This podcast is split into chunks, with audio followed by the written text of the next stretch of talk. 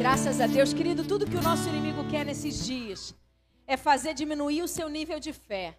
Vai chegando o final do ano e as pessoas vão ficando mais desanimadas, porque elas pensam assim: ah, mas já está quase chegando no final do ano, eu já tentei tanto, eu já fiz tanto e nada mudou na minha vida. Querido, agora é a hora. É agora que você tem que pegar toda a energia que tem dentro de você, toda a fé, toda a convicção, toda a palavra de Deus, toda a certeza e colocar isso em prática. Porque tudo aquilo que ainda não aconteceu em 2020 pode acontecer. Deus quer que aconteça? Óbvio que Deus quer. Mas por que ainda não aconteceu? Por causa da nossa fé. Por causa do tamanho pequeno da nossa fé. Então, querido, se, se agarre nesse jejum de 21 dias que nós estamos fazendo pega toda a fé que você pode ter, todo, todo é, é, é, talvez a sua, o seu reservatório esteja pequenininho, esteja tão vazio, se encha nesses dias de jejum e de oração para que você possa profetizar, crer e para que você possa experimentar aquilo que Deus tem para você. Eu tenho falado com Deus, as bênçãos que Deus tem para mim em 2020, elas não vão chegar em 2021 elas vão chegar em 2020. Amém? Essa é a palavra que eu estou crendo. Essa é a palavra de fé que move o meu coração. A palavra de fé, de esperança, de expectativa. Aquilo que Deus prometeu, Ele é fiel para cumprir. E muitas vezes nós não temos visto isso acontecer na nossa vida por, por, porque nós não confiamos em Deus de verdade. Porque a nossa confiança muitas vezes está em coisas, em pessoas ou em circunstâncias.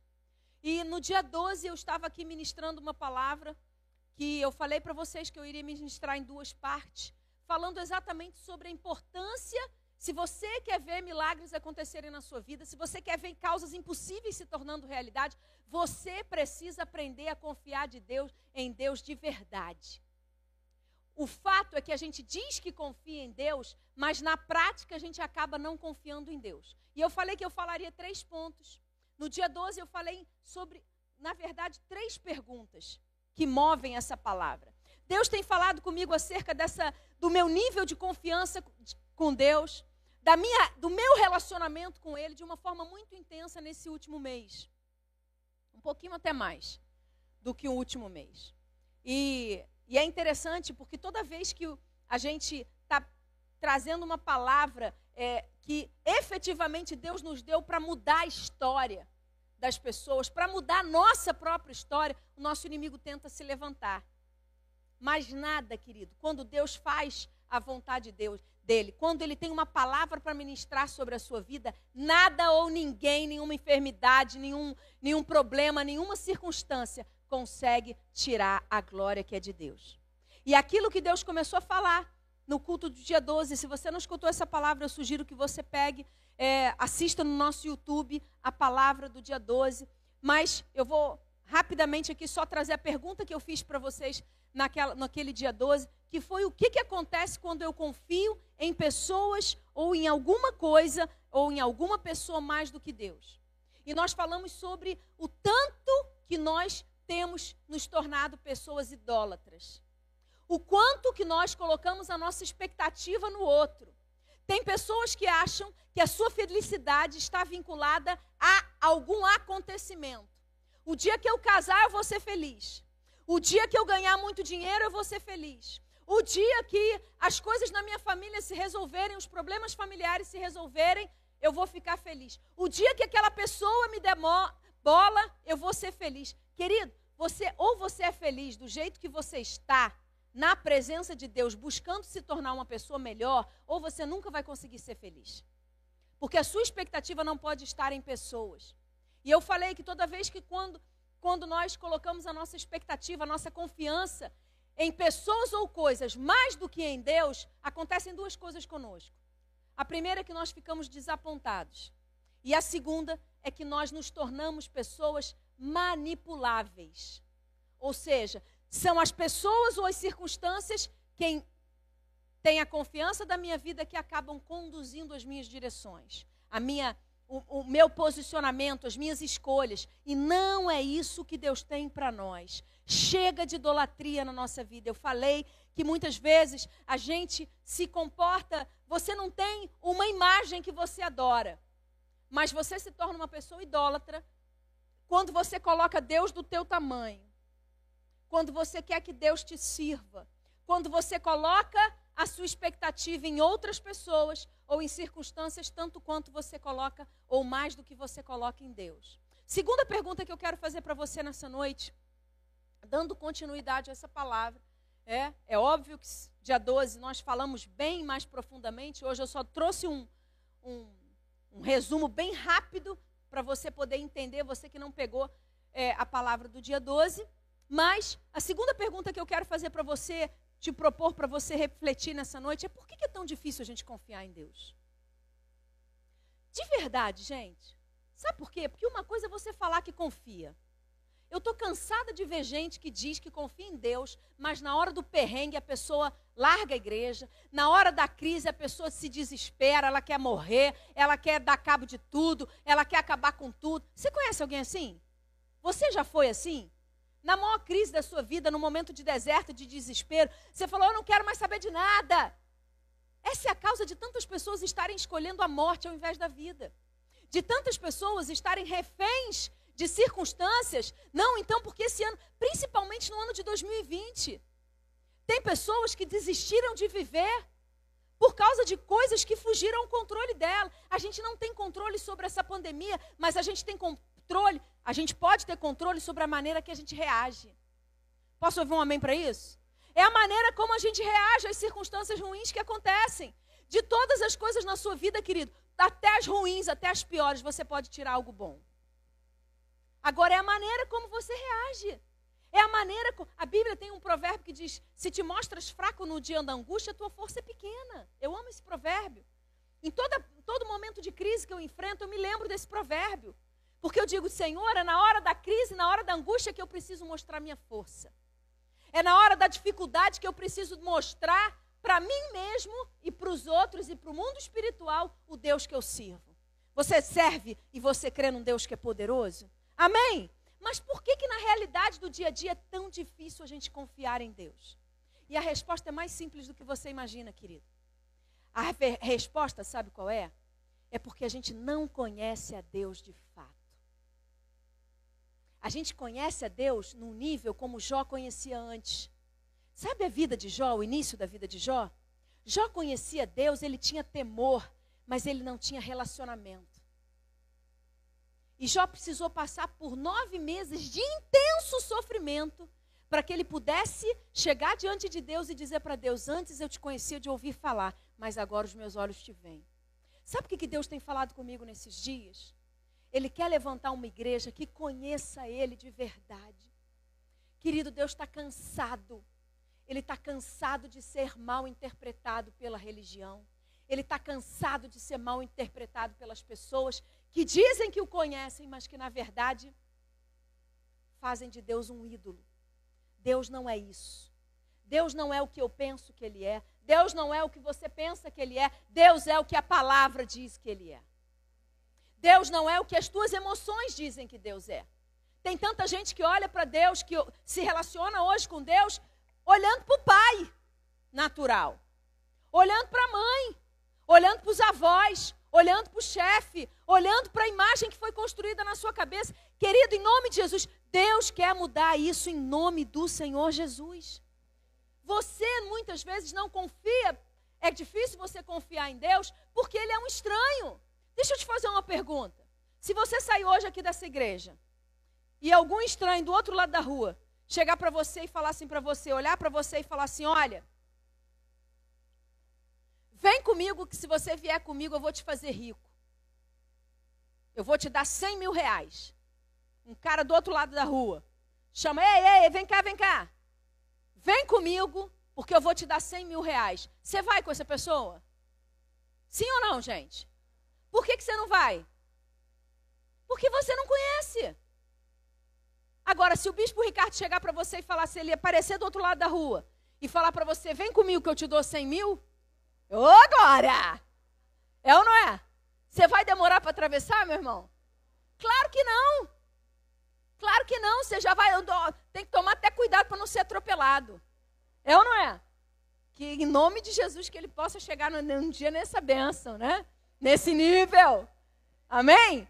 Mas a verdade, querido, é que a gente faz isso o tempo todo no nosso relacionamento com Deus. Como é que você vai confiar em aquele que você não conhece?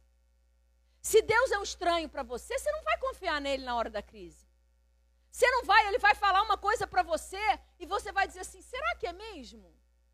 Quer ver um exemplo prático disso? Está na palavra de Deus, Deus fala de modo bem claro. Sexo para ser bênção é dentro do casamento. Sim ou não? Muito claro isso. Mas para aqueles que não conhecem a Deus de verdade, para aqueles que não conhecem a palavra de Deus e não têm entendimento que a palavra de Deus tem sempre uma razão para existir, qualquer direção que Deus te dá, existe um motivo para essa direção. A pessoa que Deus tem um relacionamento distante com Deus, que acha que é parceiro de Deus, mas não tem a, a obediência na palavra, essa pessoa fala assim: ah, não é bem assim não. Isso é do Antigo Testamento. Você já ouviu um monte de gente falar, cheio de palavras no Novo Testamento que fala sobre dízimo? E ainda tem gente que prega que dízimo é do Antigo Testamento. Por quê? Porque é mais fácil para mim. Porque é mais fácil, porque cabe dentro da minha realidade, cabe daquilo que eu quero. E tem muita gente que diz assim: ah, não, que isso? Não, sexo? Não, vamos, relativ vamos relativizar. Não, a Bíblia está muito. A Bíblia precisa ser atualizada, a Bíblia precisa ser assim. Querido, se eu confio em Deus, se eu conheço a Deus de verdade, eu vou acreditar que essa palavra é a palavra viva, poderosa, é dele. Eu não vou ficar questionando. Você quer um, uma, um, um exemplo para saber se você é alguém que conhece a Deus de verdade? Você sabe se você é alguém que conhece a Deus de verdade quando você para de questionar toda a direção que Deus te dá. Quanto mais você conhece a Deus, menos dificuldade você tem de fazer o que Ele te pede para fazer. Tem gente que Deus fala para ela assim: vai prega essa semana. O Espírito Santo fala: não é nem um líder, não. É o Espírito Santo. Ele levanta você, ele acorda você de madrugada. Entendeu? Você resiste. Deus fala para você assim: você está passando no mercado, Deus toca no teu coração e fala assim: paga o lanche para aquela pessoa. Ou dá um, pega, faz uma oferta na vida de alguém. Ou então, vai, Deus está falando, fala para você, faz uma surpresa para o seu cônjuge. O Espírito Santo está falando com você. E aí você fala: ah, não, depois. Depois, Deus te, te incomoda para fazer um jejum. E você fala assim: ah, mês que vem eu faço. Não vou fazer agora, não, não tem um monte. Eu dou um monte de justificativa. Querido, Deus toca no teu coração e fala assim: perdoa, vai lá e pede perdão para aquela pessoa que te feriu. E você faz, sabe o quê? Deixa para depois, deixa para depois, deixa para depois, passa um mês, passa dois, passa três. Quem perde a oportunidade? É você. Sabe por que, que você perde a oportunidade? Porque você não ouve aquilo que Deus está falando, porque no fundo, no fundo, você diz que confia, mas na verdade você não confia nada. Porque se você confiasse, você fazia o que ele tinha pedido para você fazer. Porque quem confia tem um relacionamento. Quem confia tem um relacionamento. Quando você não conhece a Deus de verdade, querido, tudo que ele te pede para fazer, você questiona. Sabe aquela criança que a fase da criança, eu não sei quantos são pais aqui, além de mim. Tem uma fase da criança que é interessante, né? Que tudo que você fala, o pai e a mãe falam, a criança fala o quê? Mas por quê? Conhece essa fase? Jesus amado é, uma, é um teste para a paciência de todo pai e de toda mãe. Você fala assim, mas por quê? Mas por quê? Mas por quê? Mas por quê? Mas por quê? Muitas vezes a gente é assim com Deus. A gente, a gente não amadureceu, a gente está na infância espiritual. Deus está falando, vai lá, perdoa. Mas por que, que eu tenho que perdoar? Vai lá, Vai lá e faz um jejum, faz um sacrifício. Mas por que, que eu tenho que fazer isso? Ah, mas vai lá e conserta com aquela pessoa que você está pensando mal dela. Mas por quê? A gente faz assim. Às vezes tem 40, 50, 60, 70 anos. Entra na igreja, tem a coragem de virar a cara para o irmão. E começa a adorar a Deus como se nada tivesse acontecido. Você acha que Deus vai receber a sua oração se você passa e não cumprimenta o irmão? Quando Deus fala assim: se você tem algum problema com teu irmão, vai lá, acerta com ele antes de você colocar a sua oferta no altar. E a gente acha que a gente conhece Deus. Vocês estão entendendo o que eu estou falando, gente? Eu estou pegando muito pesado aqui? Ou a gente muda, ou a gente muda. Está chegando o final do ano. Ou a gente muda a nossa maneira de enxergar Deus, ou a gente vai ficar achando que a gente sabe de tudo. Deus quer que você tenha certeza que o conhece de fato. Posso ouvir um amém? Deus quer, querido. Mas sabe qual é o nosso problema? O problema hoje é que a gente passa mais tempo na Netflix do que vendo a palavra. Nosso problema é que a gente vê, a gente passa mais tempo vendo pregação do YouTube do que estudando a palavra. A gente quer se alimentar de tudo quanto é forma de coisa. Come um monte de comida. E aí começa a comparar as comidas e começa a, e fica tão cheio, tão gordo que daqui a pouco está vomitando porque nem sabe daquilo que comeu. Quando na verdade você precisa é se alimentar da palavra. Eu escuto muita gente que diz assim: ah, mas eu queria um curso de teologia, ah, mas eu queria um, um, um, uma universidade teológica. E aí eu pergunto para essa pessoa assim: quantas vezes você já leu a Bíblia? Nenhuma. Nenhuma faculdade de teologia vai substituir a, o que a palavra de Deus diz. Se você não conhece a palavra, não adianta você fazer nenhum curso, porque a palavra é preponderante e soberana sobre qualquer outro ensino que você possa ter, querido. Então, antes de você procurar qualquer curso, qualquer ensinamento esta palavra, tenha convicção de que você já leu a Bíblia, a ponto de você ter a Bíblia dentro do teu coração e você já saber de cor a Bíblia, para na hora que o problema venha, você saiba em quem você tem crido e você possa, a palavra saia da sua boca. Amém? Estava contando para os nossos discípulos uma experiência que eu tive com o Bispo Ricardo nesses dias de Covid. Teve um dia que a gente estava passando mal, eu e ele passando mal, e, e muitos, muitas coisas, muitos problemas vindo, muitas situações, a gente sabendo de várias situações acontecendo. E nesse dia a gente tinha ficado praticamente deitado o dia inteiro, é, é, passando mal o dia inteiro. E aí ele virou para mim e falou assim: eu estava deitada na cama, ele sentou no, na poltrona perto de mim, ele do, do quarto, ele virou para mim, ele estava também meio mal, ele virou para mim e falou assim: Amor, vamos orar. O que, que Deus está falando com você? O que, que Deus estava falando com você? O que, que Deus está falando com você hoje? Me dá uma palavra. Ele falou assim: me dá uma palavra. Na hora que ele falou, querido, o Espírito Santo falou comigo assim, ó, Salmo 27. E aquela palavra veio. Eu me lembrei do Salmo 127, peguei a Bíblia e eu comecei a recitar o Salmo 27. E aquele, aquele salmo encheu. Aí eu virei para ele, acabou? Acabei de. Acabei, eu já estava me sentindo melhor. Eu virei, agora é contigo. Falei, agora é a, E aí? Você? E agora é contigo. Aí ele foi e me falou Salmo 33, se eu não me engano. E começou falar o salmo e a gente começou e, e dali a gente começou a orar e a gente começou a declarar a palavra e a gente começou a ser fortalecido e aquele que foi um dos piores dias no nosso processo de covid, aquele dia, naquele dia a gente teve a nossa força restaurada. Agora, por que, que isso aconteceu? Porque nós conhecemos a palavra.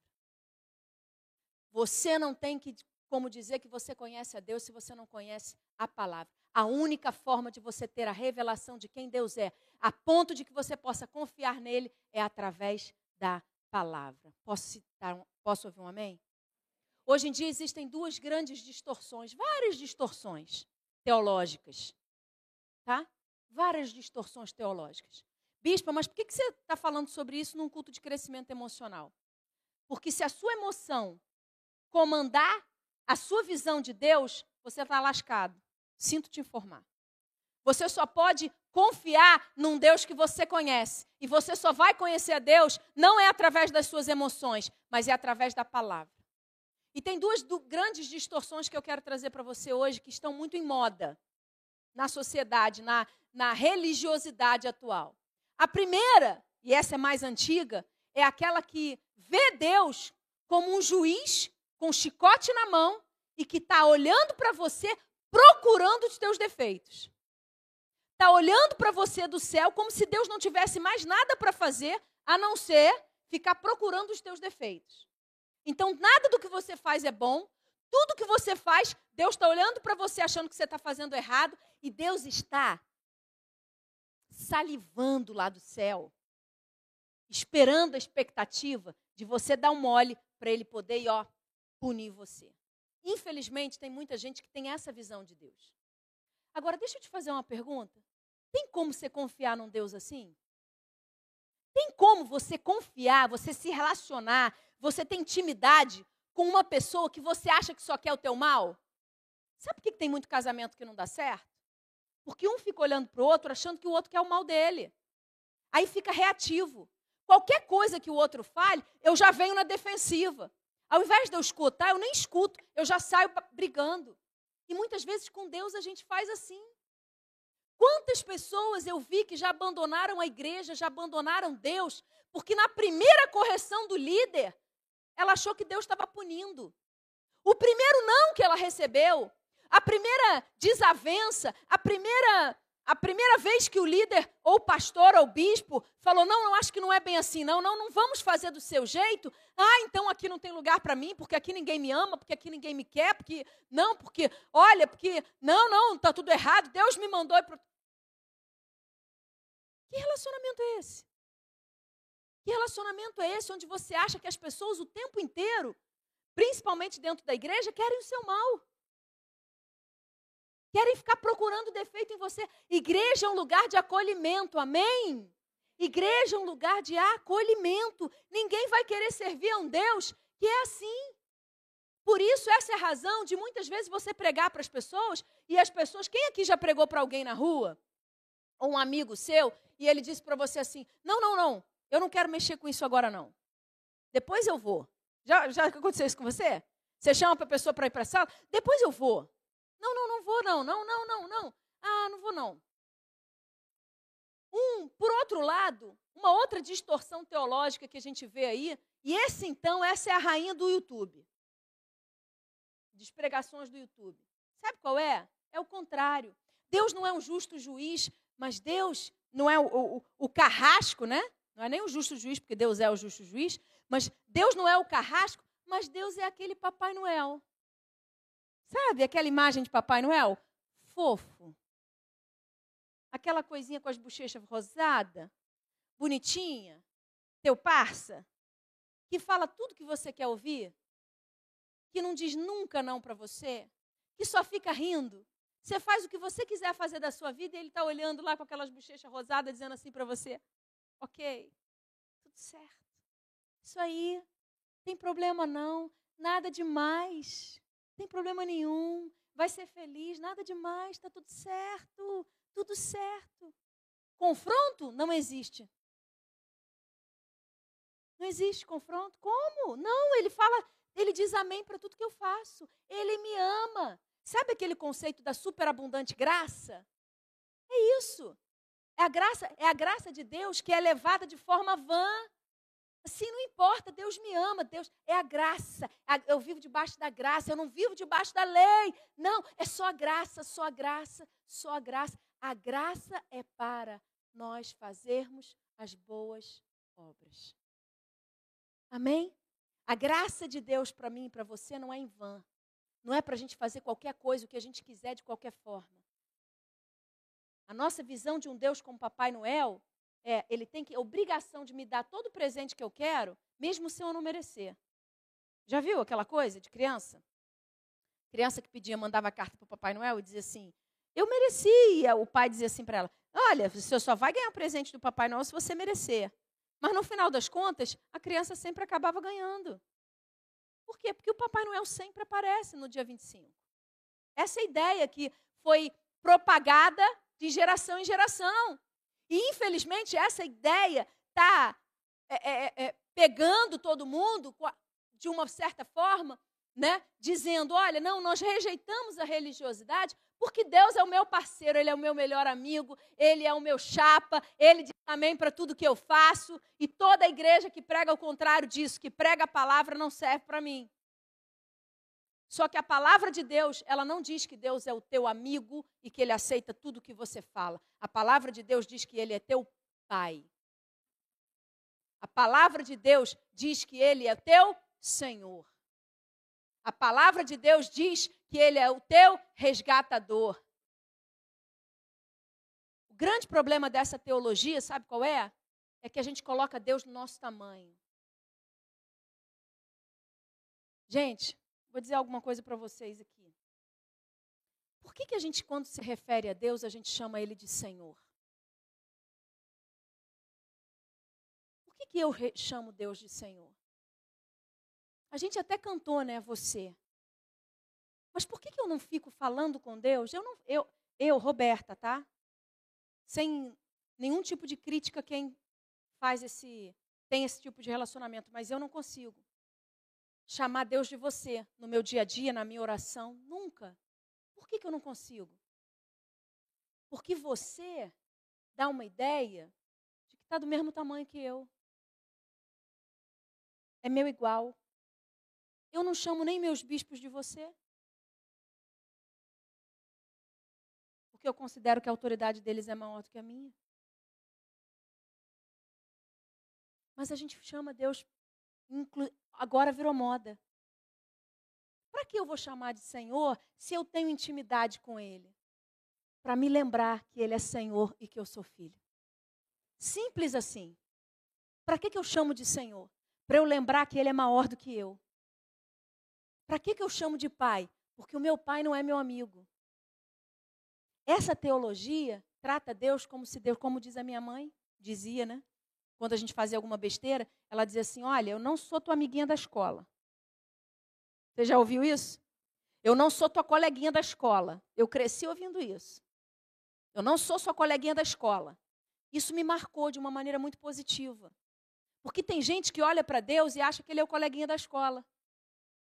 Sabe como é que é? Para que, que eu vou temer? Para que, que eu vou me esforçar por ele? Para que, que eu vou me aprontar para ele? É qualquer coisa, de qualquer jeito eu vou. Para que, que eu vou ter referência com Ele? Para que, que eu vou me importar de me cuidar para estar na presença dEle? Para que, que eu vou me sacrificar a estar na semana da santificação? Para que, que eu vou me sacrificar para ler a Bíblia quando eu estou com sono? Ele é meu chapa. É você, ó. Amigão do peito. Deixa eu te falar uma coisa, querido. Deus, ele pode ser íntimo de você, mas ele habita, a Bíblia diz que ele habita no alto e sublime trono, e ele habita com o humilde e o quebrantado. Deus não habita com orgulhoso. Deus resiste ao, ao soberbo, mas ele dá graça aos humildes. Então, em nome de Jesus, não seja enganado por uma teologia, por uma ideia de que Deus é teu chapa e que ele é teu amigo próximo e que você fala com ele como se você estivesse falando com qualquer uma pessoa, não. Não, quando você for falar com Deus, tenha temor, reverência, porque só assim você vai conseguir confiar nele. Porque quando a coisa apertar, se você pode aplaudir Jesus. Quando a coisa apertar, quando a coisa estiver realmente difícil, se você pegar Deus e colocar ele do tamanho do seu amigo, do seu comparsa, do seu parceiro, do seu cônjuge, na hora que realmente a, a, coisa apertar e que nenhum ser humano te dá a resposta que você precisa, você não vai ter revelação de quem ele é. E você não vai conseguir confiar nele. Principalmente quando ele te der uma direção que pareça difícil demais de você cumprir. Principalmente quando ele te der uma dire direção que você vai precisar de muita confiança para obedecer. Entende o que eu estou falando? Deus não é um Deus que ele te ama independente do que você faça, amém? Mas ele te ama tanto que ele te dá a oportunidade de mudar as suas atitudes que estão contra a palavra dele. Simples assim. Ele te ama tanto que ele te aceita do jeito que você está, do jeito que você vem, mas ele, se você permitir, ele muda o que está dentro do teu coração. Ele te dá a oportunidade de mudar. Querido, eu estou muito indignada comigo mesmo. Quantas vezes eu tenho diminuído Deus para Deus caber dentro da minha realidade, para Deus caber dentro das minhas emoções, para Deus caber dentro da minha incredulidade. Eu não quero mais ser uma pessoa assim. Eu quero ser alguém que conhece a Deus de fato e de verdade. Eu quero ser alguém que tem relacionamento com Deus. Eu quero ser alguém que entende qual é o tamanho de Deus e entendo qual é o meu tamanho. Sabe por quê? Porque eu não sei você, mas eu ainda não consegui ressuscitar mortos. Eu não consegui pisar na água e ela se abrir. Eu não consegui curar cego, fazer paralítico andar. Eu não consegui. Então definitivamente eu não sou do tamanho do meu Deus. E eu preciso saber qual é o meu lugar para colocar Deus no lugar certo da minha vida. Amém? E a última coisa que eu quero falar, querido, para você hoje. Abre lá em Salmo 9, 10.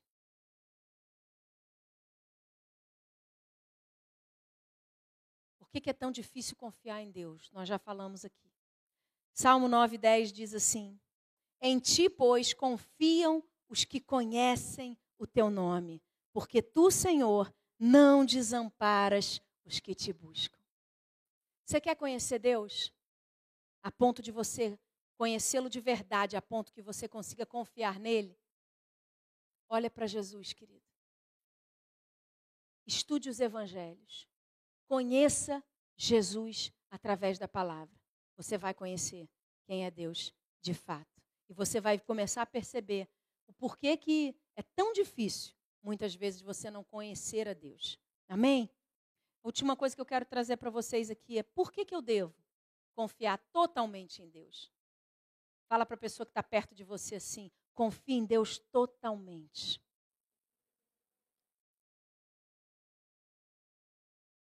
E eu quero te trazer algumas razões, quatro razões por que você deve de confiar em Deus. E a primeira delas é porque Deus fala sempre a verdade. A Bíblia diz lá no livro de Hebreus, capítulo 6, versículo 8. Ele fez isso para que, mediante, Hebreus 6,18, perdão, 6,18.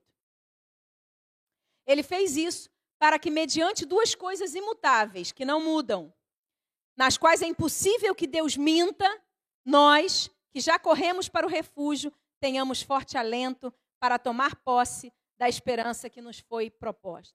Se tem uma coisa que é impossível Deus fazer, querido, é mentir. É impossível que Deus minta.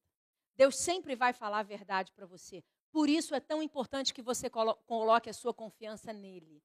Mas não é colocar a sua confiança de boca, é colocar a sua confiança na palavra. É dizer, está vindo a incredulidade você dizer assim: Jesus disse, eu sou a verdade é impossível de Deus mentir. Deus prometeu para você alguma coisa que ainda não cumpriu?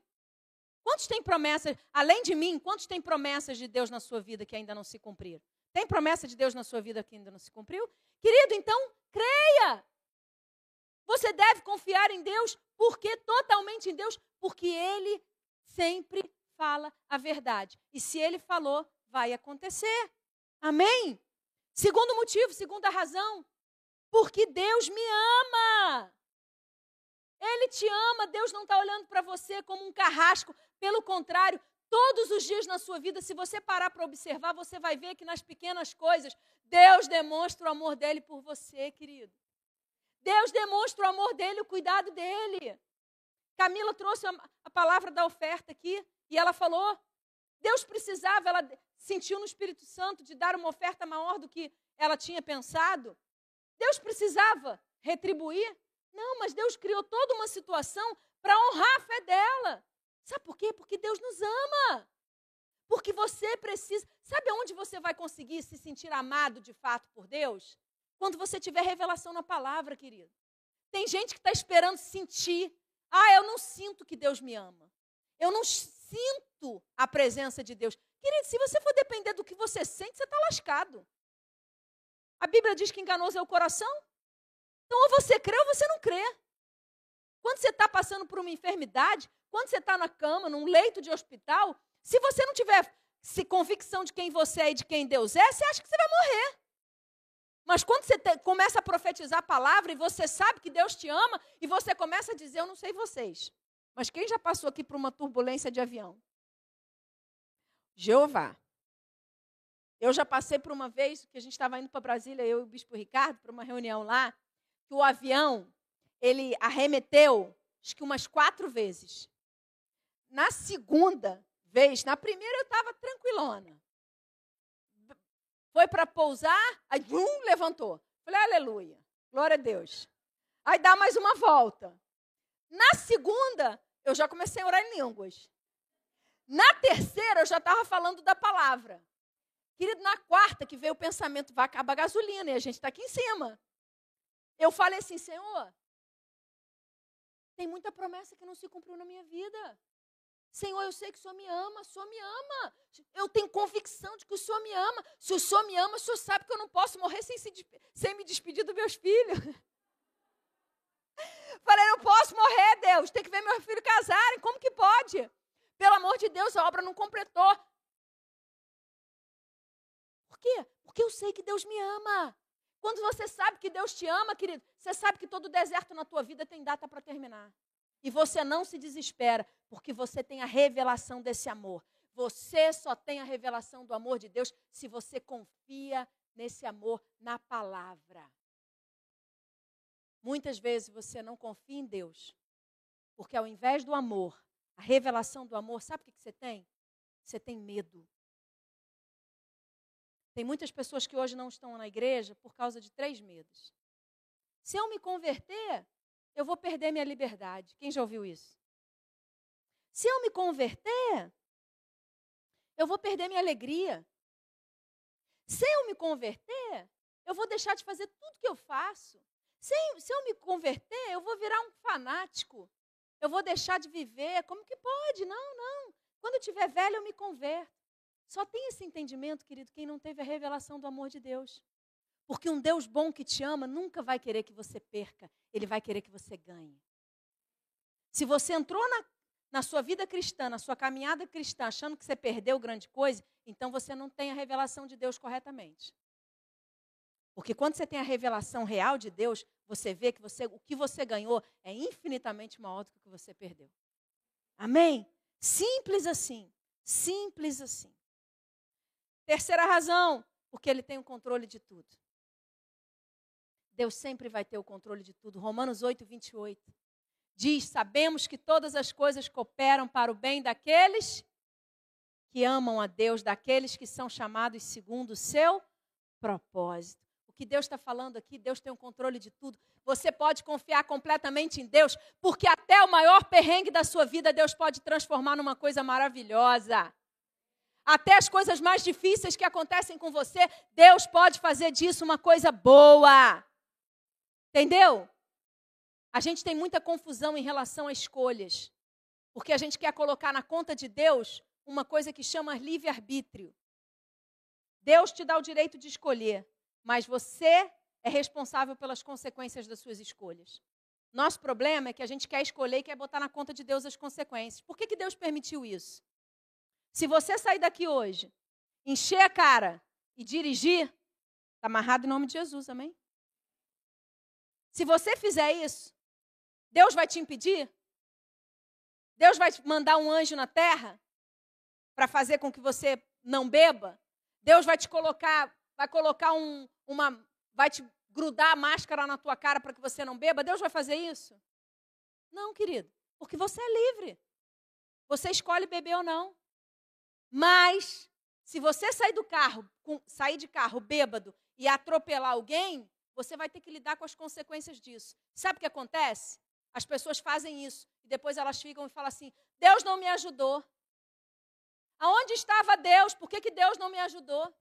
Aonde estava Deus que mais eu precisava de Deus? Aonde estava Deus quando você escolheu beber? No mesmo lugar onde onde ele estava quando você colheu as consequências disso. Eu transo, fico grávida, Aonde estava? Por que, que Deus não me protegeu? Quem, quem tinha que se proteger era você, não era Deus? Vocês entendem? Então nós precisamos entender, querido. E até, até aquilo que acontece de ruim na nossa vida, Deus pode transformar em coisas boas. Eu creio em nome de Jesus. E a última coisa, a última razão pela qual você pode confiar completamente em Deus. Porque Deus vai sempre te ajudar. Provérbios 3, versículos 5 e 6. Deus tem promessas para a sua vida. Confie no Senhor de todo o seu coração e não se apoie no seu próprio entendimento. Reconheça o Senhor em todos os seus caminhos e Ele endireitará as suas veredas.